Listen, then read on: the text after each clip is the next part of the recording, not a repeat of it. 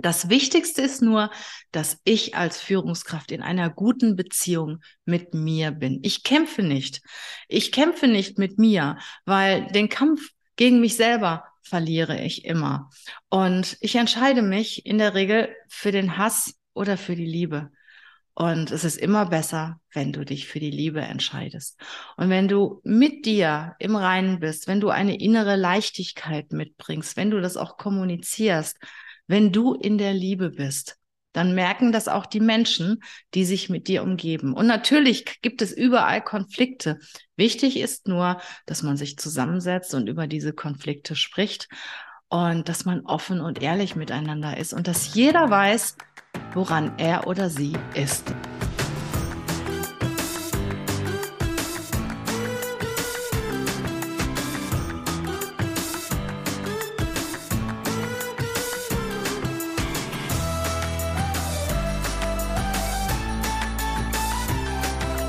Was ist eigentlich Führung? Was ist eine richtig gute Führung? Ich frage den ein oder anderen Bewerber, die ein oder andere Führungskraft in Bewerbungsgesprächen danach, was ist für dich oder für sie eine richtig gute Führungskraft? Und wie führen sie? Und du kannst es dir nicht vorstellen, was ich teilweise für crazy Antworten darauf kriege. Ne? Also ja, wir, wir machen einmal die Woche ein, ein Team-Meeting und dann sprechen wir über alles und ähm, ich arbeite vor und die anderen arbeiten nach. Und also ich bekomme da so viele Antworten drauf und ich empfehle zunächst mal jeder Führungskraft, die in ein Bewerbungsinterview geht, dass sie sich vorher überhaupt mal Gedanken macht, wie sie wirklich führt weil wir machen das intuitiv und wenn wir eine gute Führungskraft sind, haben wir sicher auch die Gründe dafür, warum wir was sind, das sind und sollten das auch entsprechend kommunizieren können. Ja, was ist eine richtig gute Führung? Also in meiner Wahrnehmung ist eine richtig gute Führung, eine Führungskraft die Person, die einen Menschen dazu bekommt, ein gewisses Ziel zu erreichen, die einen Menschen dazu motivieren kann, begeistern kann, gerne von innen heraus mit voller Freude, strahlend, ähm, ja, das zu tun, was erforderlich ist, um ein gewisses Ziel zu erreichen. Tja, wie kriege ich das hin? Als allererstes sage ich mal, ich muss mich erstmal selbst führen können. Ich muss gut in Beziehung mit mir sein. Was bin ich überhaupt für ein Typ? Was macht mich aus? Was sind meine Stärken? Was sind meine Lernfelder? Und wenn ich mit mir im Reinen bin, dann kann ich auch andere Menschen führen. Das heißt nicht, dass ich perfekt sein soll. Überhaupt nicht. Das heißt aber, dass ich wissen muss, ähm, wo ich noch an mir arbeiten muss und was okay ist. Und es gibt auch gewisse Eigenschaften, da kann man, die sind nicht okay, da kann man aber einfach einen Haken hintermachen, weil man das nicht ist, weil man das nicht will, weil man das auch nicht braucht. Das Wichtigste ist nur, dass ich als Führungskraft in einer guten Beziehung mit mir bin. Ich kämpfe nicht. Ich kämpfe nicht mit mir, weil den Kampf gegen mich selber verliere ich immer. Und ich entscheide mich in der Regel für den Hass oder für die Liebe. Und es ist immer besser, wenn du dich für die Liebe entscheidest. Und wenn du mit dir im Reinen bist, wenn du eine innere Leichtigkeit mitbringst, wenn du das auch kommunizierst, wenn du in der Liebe bist, dann merken das auch die Menschen, die sich mit dir umgeben. Und natürlich gibt es überall Konflikte.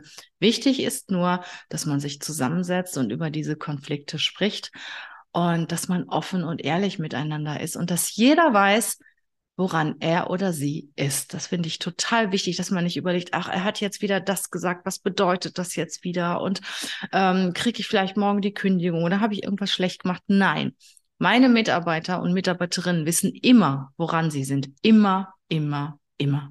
Und das finde ich total wichtig. Und eine gute Führungskraft ist zunächst mal sehr gut in Beziehung mit sich selber und dann sehr gut in Beziehung mit den Mitarbeitenden.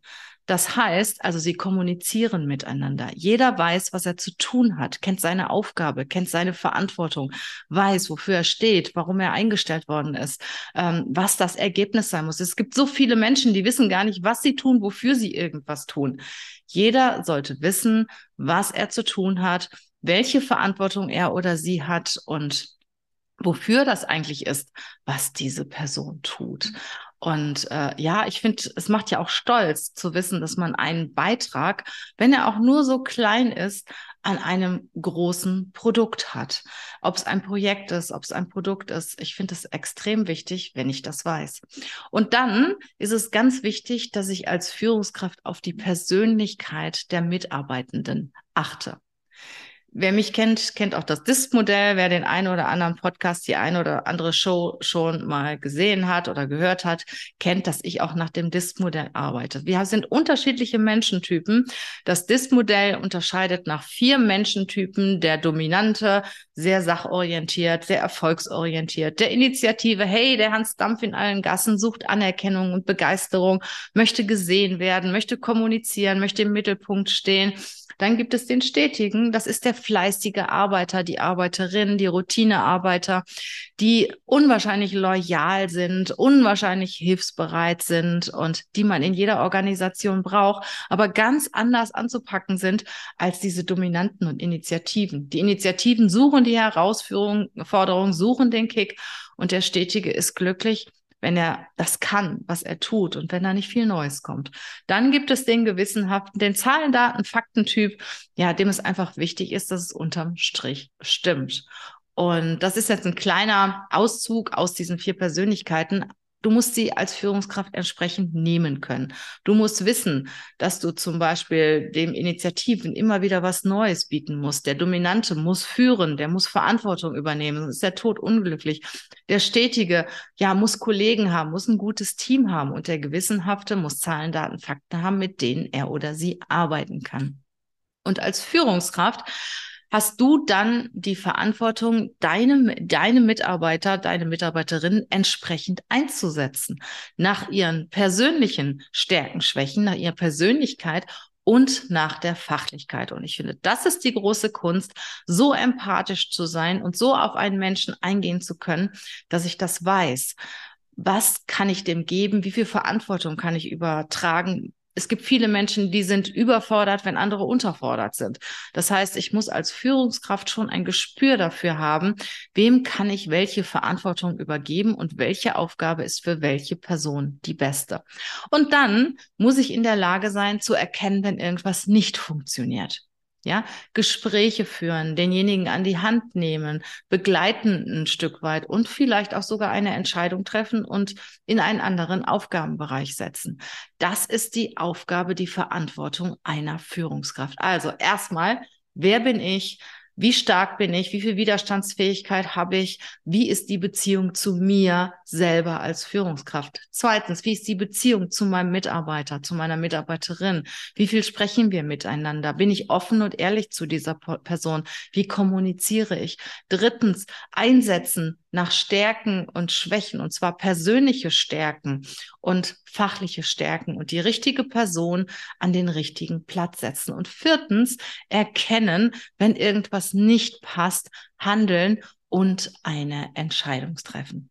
Ja, das war ein kleiner Auszug aus meinem Portfolio zum Thema Führung. Ich hoffe, es hat dir etwas gebracht und ich freue mich, wenn wir uns bald wiedersehen. Ach ja, vergesst nicht, diesen Podcast, diese Show zu bewerten, zu abonnieren und ein Like dazulassen. Bis bald. Tschüss.